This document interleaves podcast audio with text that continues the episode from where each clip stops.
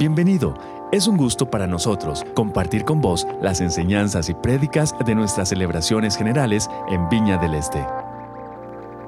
Yo quiero decirte que si estás desanimado y viniste desanimado el día de hoy,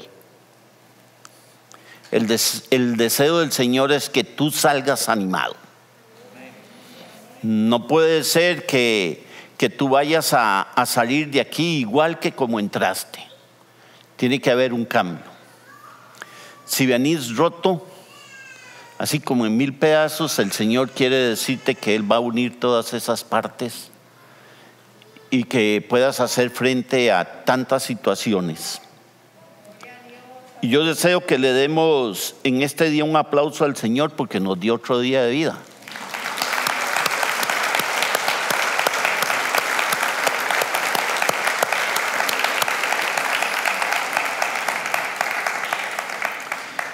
Estudiando para todo esto me encontré eh, con varias notas que me llamaron la atención y creo que fue que eh, Warren Wisby, un maestro de Biblia, un orador, un conferencista, un autor de libros, que dijo que cuando los hijos de Dios están en el horno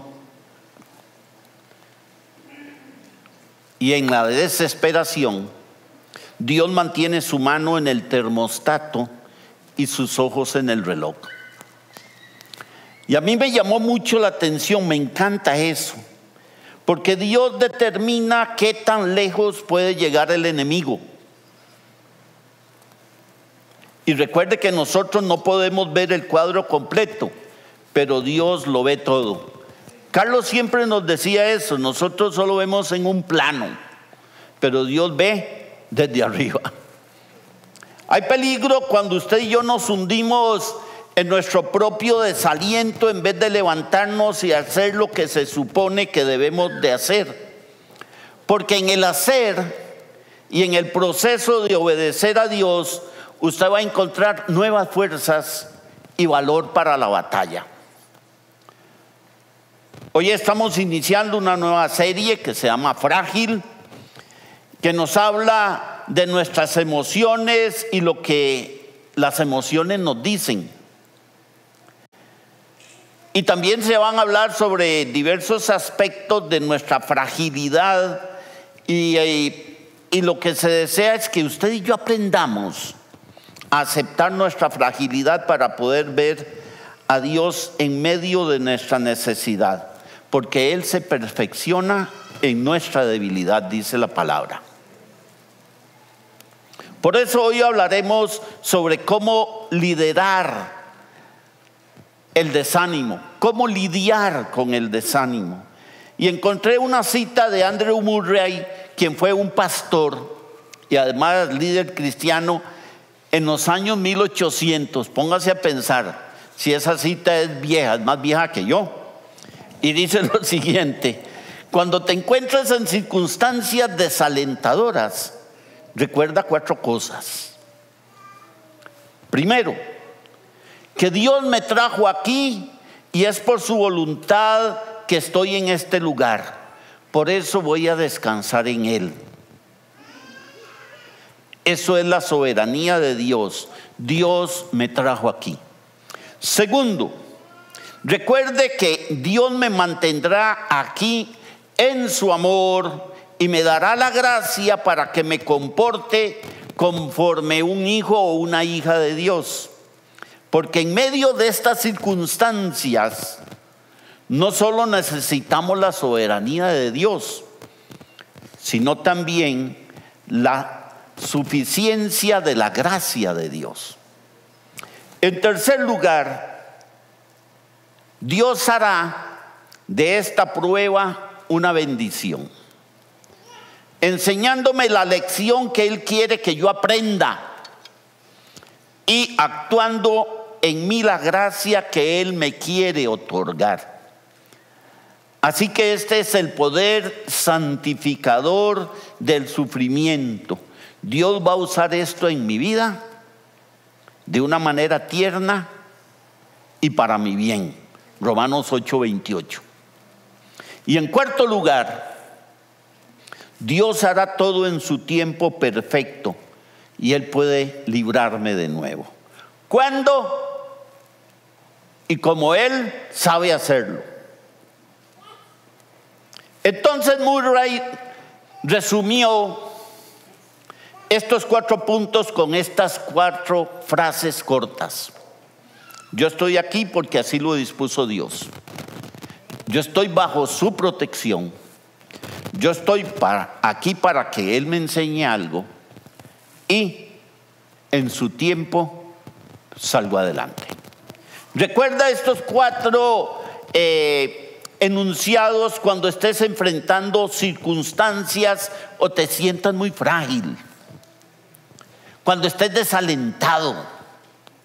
Hay personas en este lugar y en sus casas escuchando hoy esta prédica que se encuentran en circunstancias muy difíciles, muy angustiantes, circunstancias desalentadoras. Recuerda, estoy aquí primero porque así lo dispuso Dios. Segundo, bajo la protección de Dios. Tercero, para enseñarme algo. Y cuarto, en su tiempo. Hoy vamos a estudiar una narrativa del Antiguo Testamento que se encuentra en Primera de Samuel capítulo 30. Primera de Samuel capítulo 30. Te invito a que busques dicho texto, primero de Samuel 30, en tu Biblia, si la tienes ahí a mano, o eh, usa tu aplicación en tu teléfono celular.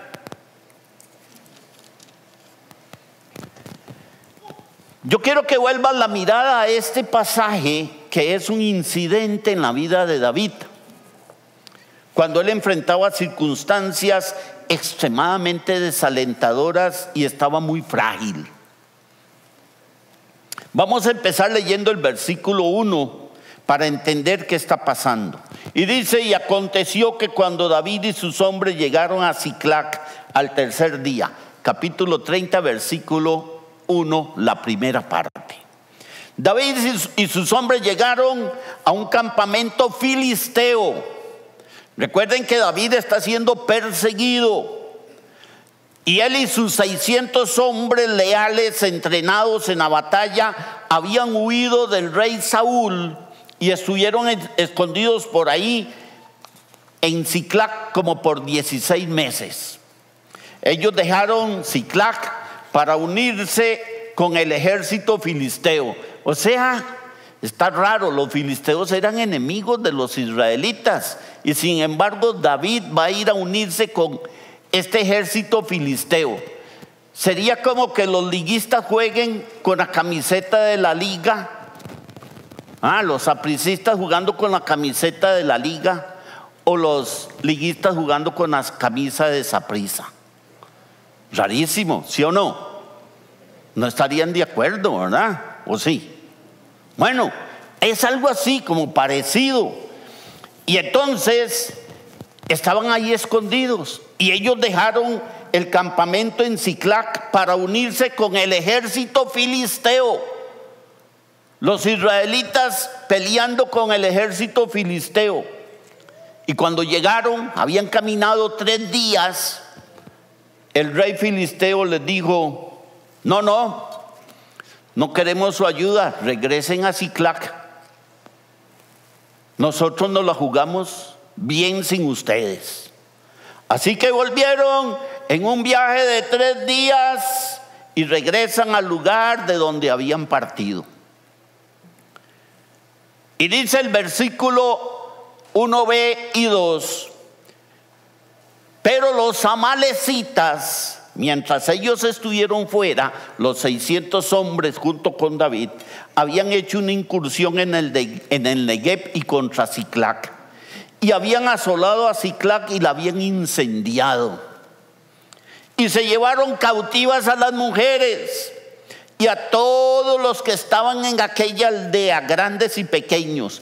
No dieron muerte a nadie se los llevaron y siguieron su camino.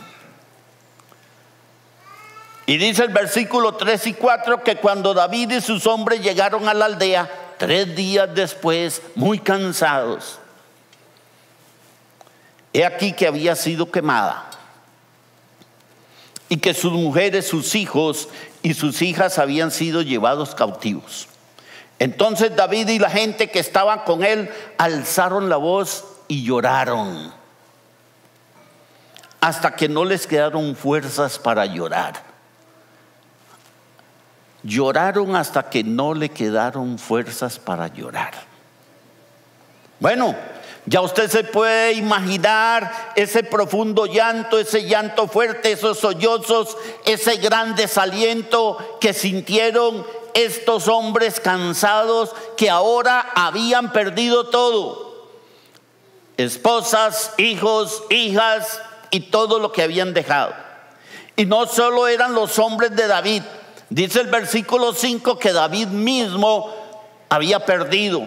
Las dos mujeres de David, Ainoán, Jezreelita y Abigail, la viuda de Nabal, el de Carmel, habían sido también apresadas. O sea, no dejaron a nadie.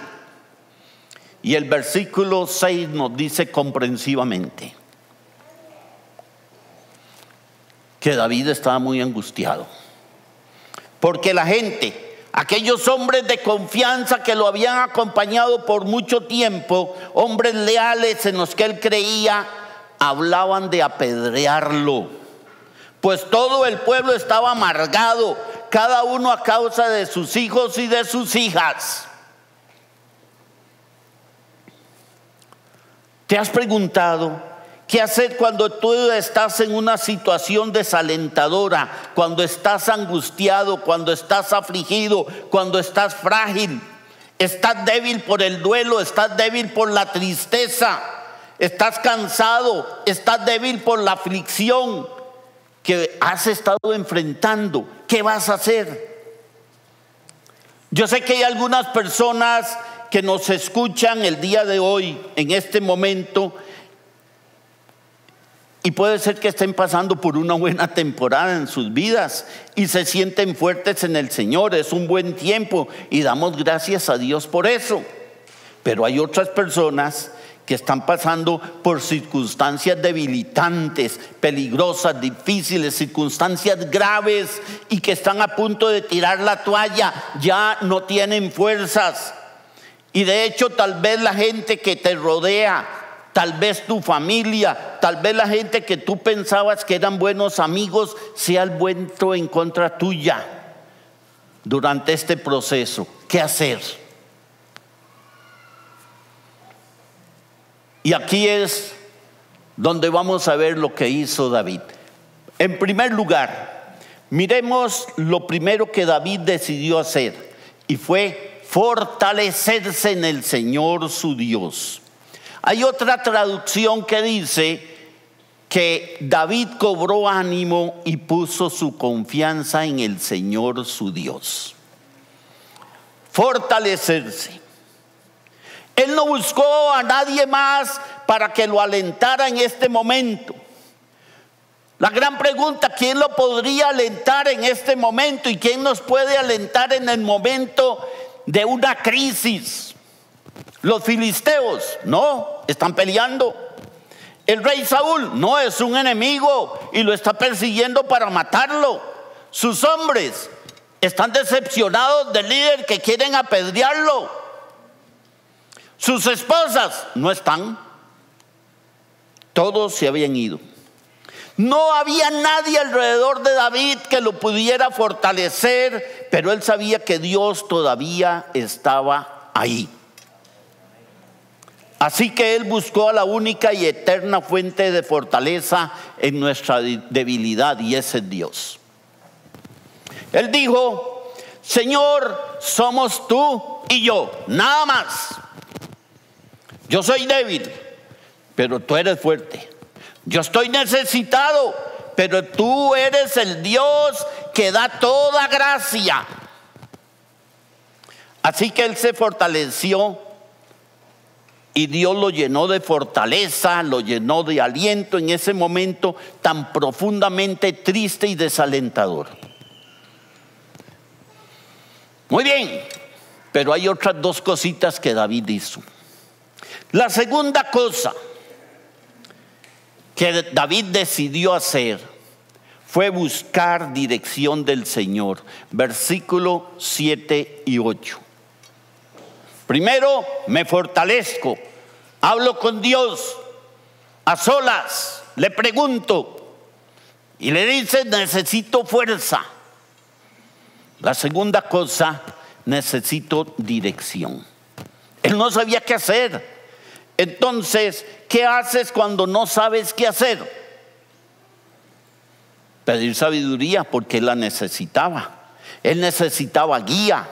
Él necesitaba dirección y él sabía dónde obtener todas esas cosas. Miremos el versículo 7. Entonces dijo David al sacerdote Abiatar, hijo de Ahimelech. Eso es para que no nos equivoquemos. Te ruego que traigas el efod. El efod, ahorita vamos a hablar de eso, no es un instrumento, como dijo un hermano, ¿verdad? Y Abiatar llevó el efod a David y David consultó al Señor diciendo, perseguiré a esa banda.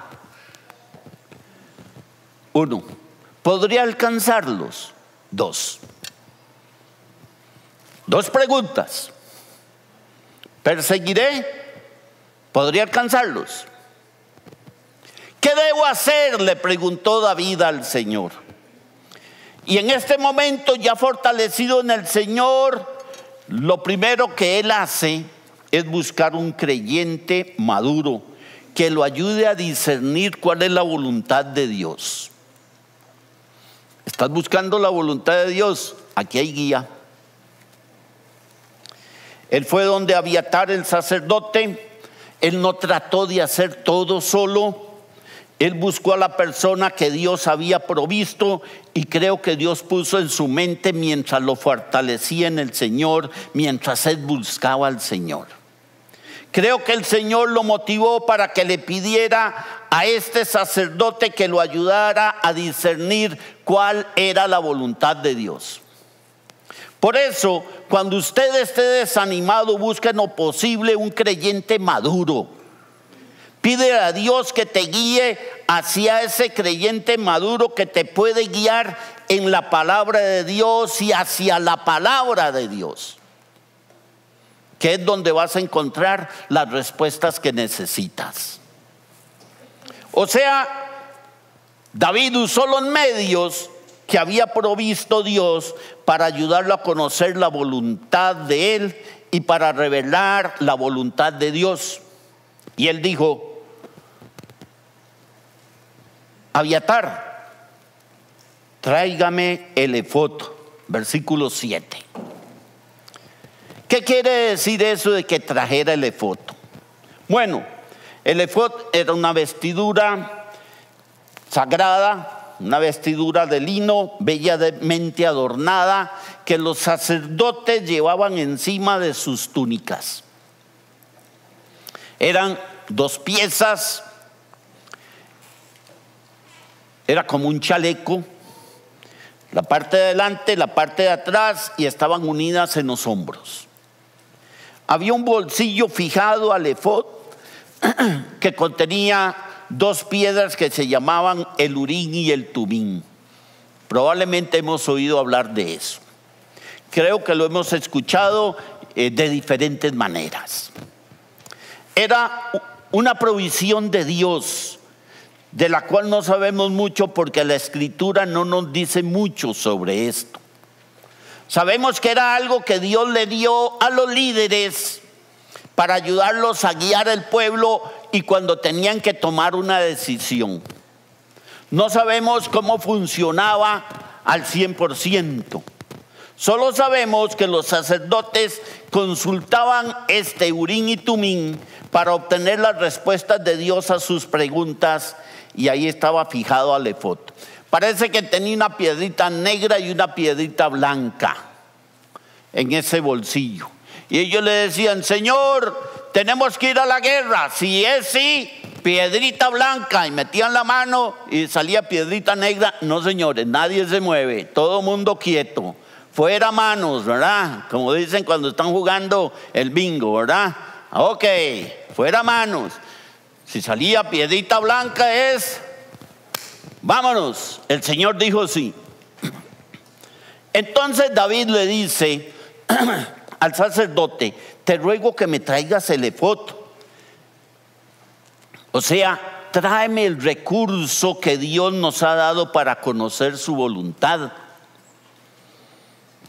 Hoy usted y yo no necesitamos un efod y tampoco necesitamos el urín y tumín, pero tenemos exactamente lo que necesitamos. Está aquí, la palabra de Dios. Tenemos la palabra de Dios y Dios usa su palabra para guiarnos, para alentarnos, para darnos esperanza y para ayudarnos a soportar los tiempos difíciles. Hoy en día hay gente que quiere que lo llevemos a la palabra y quieren estar seguros de que la palabra no solo era para la gente del Antiguo Testamento o para la gente del Nuevo Testamento del tiempo de Pablo y de Juan. Así que Usted les puede citar un versículo para decirle, miren, es que la palabra de Dios es para todo tiempo. Romanos 15, 4, que dice, porque todo lo que fue escrito en tiempo pasado, Antiguo Testamento, de lo que Pablo estaba hablando en ese momento, para nuestra enseñanza se escribió, o sea, para instruirnos, a fin de que por medio de la paciencia y del consuelo de las escrituras tengamos esperanza. ¿Cómo nos fortalece Dios? ¿Cómo Él nos alienta? ¿Cómo Él nos da esperanza? ¿Cómo Él nos dirige cuando no sabemos qué hacer? Él lo hace a través de su palabra. A fin de que por medio de la paciencia y del consuelo de las escrituras tengamos esperanza. Te pregunto, ¿Cómo te alientas tú mismo en el Señor cuando estás desalentado?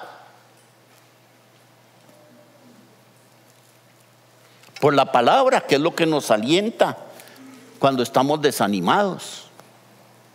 Por eso, abra su Biblia y léela. La Biblia no es para adornar tu mesita de noche. La Biblia no es para que te la pongas en el regazo. Léela. La Biblia no es para usarla como desodorante. Léala. Léala con oración. Léala atentamente. Léala cuidadosamente. Y busca dirección, busca instrucción, busca enseñanza, busca esperanza, busca fortaleza. Porque la palabra de Dios nos da todo eso y mucho más. Así que David quería la dirección de Dios. Él no sabía qué hacer y entonces él busca al Señor. Y junto con eso busca un creyente maduro que lo ayude a discernir cuál es la voluntad de Dios. Él usó los medios que Dios había provisto, es decir, la palabra de Dios para nosotros. Y David decide orar. Lee, ora buscando dirección del Señor. Versículo 8. Y vean que así como usted y yo oramos buscando la dirección del, del Señor, primera de Samuel 38 nos dice, y David consultó al Señor diciendo, perseguiré a esta banda.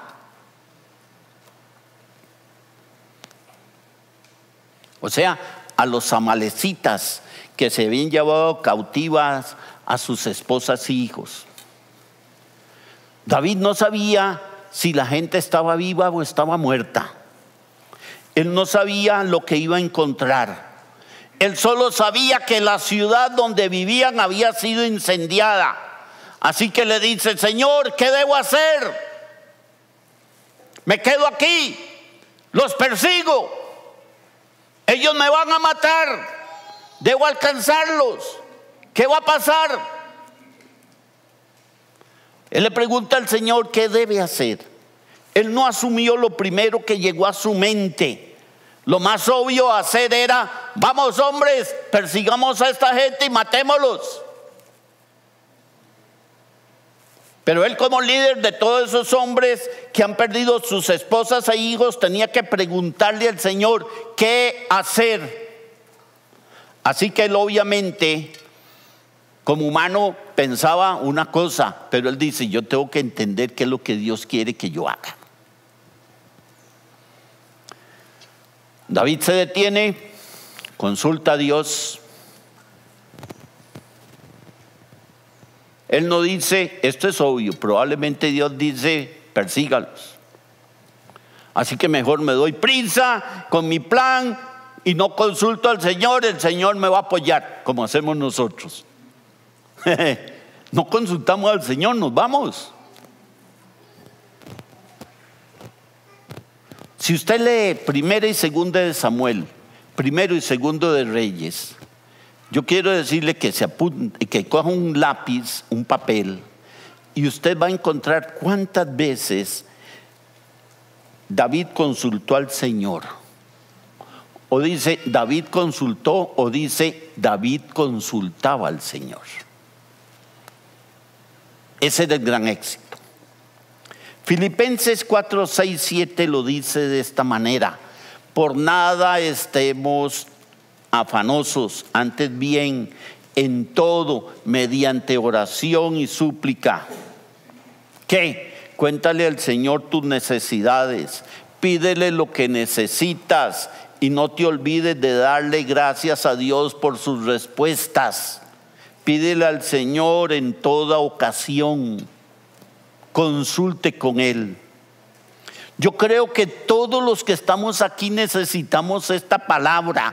Probablemente digas, ah, sí, eso que está hablando ese doncito, de verdad que está llegando a mi corazón esta mañana. Pues estoy pensando en algunas cosas que me preocupan, decisiones que tengo que tomar, circunstancias que mi esposo y yo y mi familia estamos enfrentando. Necesitamos saber lo que debemos hacer.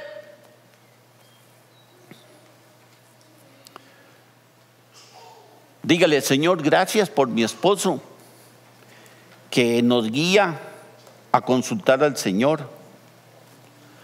Y dígale, Señor, ¿qué tenemos que hacer en esta situación? ¿Qué es lo que tú quieres que hagamos?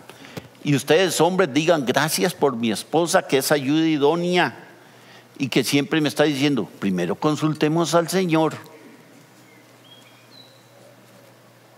Recuerda, David algunas veces metía la pata. David no le consultó al Señor si Betsabé era la mujer de él. Ahí solo dijo, vénganos en tu reino y hágase tu voluntad. ¿Sí o no? Estaba igualitito que nuestro hermano Abraham, con esclava egipcia, ¿verdad? No oraron. Él no consultó, Señor, tengo que ir a la batalla con los filisteos. No, no le preguntó y caminaron tres días y el rey de los filisteos le dijo, no, no, nosotros necesitamos la ayuda de ustedes, devuélvanse. Se cansaron todos. Esto me recuerda que tal vez tú y yo hemos dado algunos pasos que no eran voluntad de Dios. Solo piense algunas cositas que no eran voluntad de Dios. Tal vez hemos prescindido de Dios y hemos seguido nuestro propio plan y hemos terminado en problemas. Pero no es demasiado tarde para arrepentirse y decir, Señor, ¿y ahora qué hago?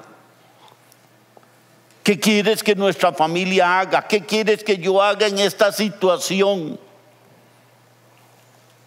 Bueno, ¿qué sucedió después de que David consultó al Señor? Continuamos con el versículo 8 y dice, y él, o sea, Dios le respondió. David le pregunta, Señor, ¿qué tengo que hacer? Y Dios le responde dos cosas. Primero le dio una orden y luego le dio una promesa. ¡Wow! La orden fue, persíguelos. Y vamos, los 600 hombres, vamos a perseguirlos, ¿verdad? Y la promesa fue, porque de cierto los alcanzarás y sin duda rescatarás a todos. cuidado pierde. Y va a la segura. Tú me has preguntado, le dice Dios, ¿qué es lo que debes hacer? Yo te estoy diciendo lo que debes hacer. Aquí están las instrucciones. La orden es perseguirlos y la promesa es que tú los vas a alcanzar y vas a rescatar a todos los seres queridos. Primero, se fortaleció. Recibió el aliento en el Señor. Segundo, recibió dirección del Señor. Y ahora que he recibido la dirección del Señor, ¿qué es lo que hace? Número tres, la tercera cosa. Obedece la dirección del Señor y cree en la promesa del Señor. Mire lo que dice el versículo 9. Partió pues David, él y sus 600 hombres que estaban con él cansados, desanimados, hechos leña acaban de realizar una marcha militar de por lo menos seis días. Tres días viajando para donde los filisteos que les dicen que no, tres días regresando. El rey de los filisteos lo pensó mejor, los envió de regreso. O sea, estaban muy agotados, estaban fatigados. Algunos de estos hombres no iban a poder continuar. Tal vez usted dice, ¿y por qué no dejan un día? Y los meten ahí como a los jugadores, ¿verdad? Agüitas turbulentas y masajito y de todo, ¿ah? Para que estén bien. Y mañana se van. Pero Dios dice, no, persíguelos. Versículo 9. Partió pues David, él y los 600 hombres que estaban con él. Vámonos ya. Y Dios nos ha dado su palabra. Tenemos dirección clara y una promesa. David creyó en Dios y él hizo todo lo que Dios le había dicho que hiciera. Cuando usted y yo buscamos dirección de Dios y empezamos a hacer lo que Dios nos dice que hagamos, ¿cómo te sientes? Voy bien porque voy en el camino que el Señor me dijo, ¿sí o no? Voy seguro. Él confió en Dios para que le diera fuerzas para pelear la próxima batalla que duró aproximadamente 24 horas, porque dice el versículo 17 que una vez que los encontró David a los amalecitas, quienes se habían llevado a la esposa e hijos, que los hirió David desde el anochecer hasta el atardecer del día siguiente. No quedó, no quedó títere con cabeza ahí. Recuerden, David no va a llegar donde los amalecitas diciendo, por favor, nos pueden regresar a nuestras esposas y a nuestros hijos. Es que en la noche nos da mucho frío, necesitamos una cobija con orejas. Está raro, ¿verdad? No, no, no. Y los amalecitas no iban a decirle, ay sí, aquí están, fue un error. no, él tenía una gran batalla por delante, pero David sabe dónde encontrar fortaleza. Nosotros somos débiles, pero Él es fuerte. Él encontró fortaleza en el Señor. Así que obedece la dirección de Dios y cree en sus promesas. Obedece, obedece, la dirección de Dios. Busca en la palabra de Dios su dirección y hazla. Haz lo que Dios quiere que tú hagas. Les entregaron una hojita que dice frágil. ¿La tienen? Mire, Aquí hay algunas instrucciones de Dios para usted y para mí en su palabra. Y dice, por nada te afanes, ora en toda ocasión. Deja la mentira, siempre habla la verdad en amor.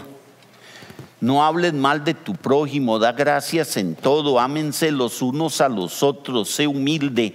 Si alguien tiene con, algo en contra vos, busca reconciliarte con esa persona.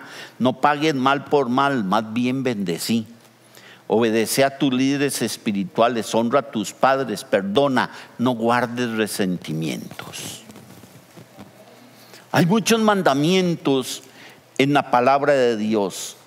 Haz lo que tienes que hacer. Tenemos la dirección de Dios. Hagamos lo que Él nos ha dicho que tenemos que hacer. Hay peligro cuando usted y yo nos hundimos en nuestro propio desaliento, en vez de levantarnos y hacer lo que se supone que debemos de hacer. En el acto y en el proceso de obedecer a Dios, vamos a ser infundidos con nuevas fuerzas y valor para la batalla. Así que obedece la dirección de Dios y luego cree en las promesas de Dios. Las escrituras están llenas de promesas que nos ha dado Dios para que usted y yo nos sostengamos en cualquier problema y circunstancia de la vida. Ahí tienen muchas promesas. De todas esas promesas, yo quiero que las lea así a abuelo de pájaro. Escoja alguna o algunas. Yo escogí dos. Yo escogí Job 23:10. Mas él conoce mi camino, me probará y saldré.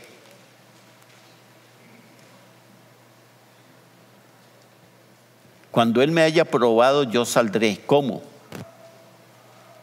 Purificado, valioso, y esta es una promesa valiosa. Y el otro pasaje, Filipenses 4, versículo 19. Mi Dios pues suplirá todo lo que os falta conforme a sus riquezas en gloria en Cristo Jesús.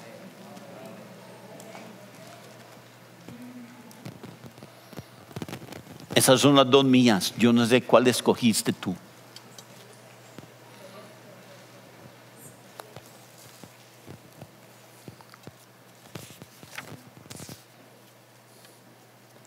Estás preocupado por lo que pueda pasar en el futuro. Tal vez eres una mujer viuda y estás viviendo con unos ingresos limitados y tú piensas, ¿cómo yo voy a vivir con esos ingresos? Isaías 46, 4 es un pasaje lindo. Y hasta la vejez yo mismo y hasta las canas os soportaré yo. Yo hice yo llevaré, yo soportaré y guardaré. Así que nada de miedo. Los que tenemos canas en la barba y en la cabeza, nada de miedo. El Señor está con nosotros. Y si Él está con nosotros, ¿qué? ¿Quién contra nosotros? Y luego está el Salmo 73, versículo 24, me has guiado según tu consejo y después me recibirás en gloria. Tú me guiarás cuando yo no sepa qué hacer. Tú me dirás qué debo hacer. Tú me mostrarás qué debo hacer. Tú me hablarás a través de tu palabra. Tú me guiarás según tu consejo y luego tal vez me muera. Pero ese no es el fin. Usted y yo sabemos que la muerte no es el fin. Después tú me recibirás en gloria. Y ese es el fin de esta historia. Es una historia que nunca tiene final porque más adelante está la gloria. Ahora no nos parece muy glorioso. David no se sintió muy glorioso cuando él llegó y vio que su ciudad estaba levantada en llamas, sabiendo que sus esposas e hijos habían sido llevados cautivos. Pero después dice, tú me recibirás en gloria. David actuó en fe sobre la promesa de Dios y Dios dijo, persígalos. Él descubrió lo que Dios quería que hiciera y luego creyó en la promesa de Dios. Y Dios actuó. ¿Dudas de esto? Primero Samuel 30, 18. David recuperó todo lo que los amalecitas habían tomado. También rescató a sus dos mujeres Nada de lo que era de ellos les faltó, pequeño o grande, hijos o hijas, botín o cualquier cosa que habían tomado para sí, David lo recuperó todo. Bueno, usted y yo sabíamos lo que iba a pasar. ¿Cómo sabíamos? Porque Dios hizo una promesa. Y cuando Dios promete, Él siempre mantiene su palabra. ¿Sí o no?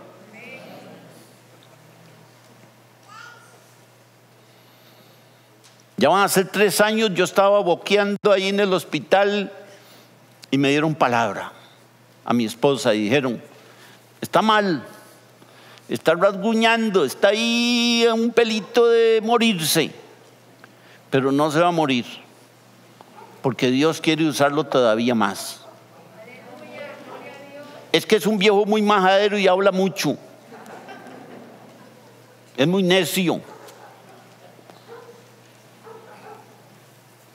Solo quiero que se quede callado y que escuche lo que yo le voy a decir, porque Él va a hacer lo que yo le diga. Mira cómo me costó quedarme callado. Hmm. Cómo me cuesta a veces, Señor, es que calladito, Enriquito, calladito. Pero Señor, es que, que te calles.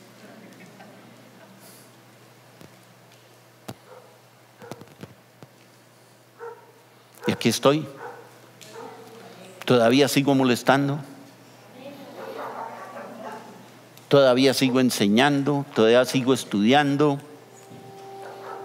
¿Hasta cuándo? Hasta que el Señor diga. Nos encanta poder compartir con vos las prédicas de nuestras celebraciones. Esperamos que esta haya sido de bendición para vos.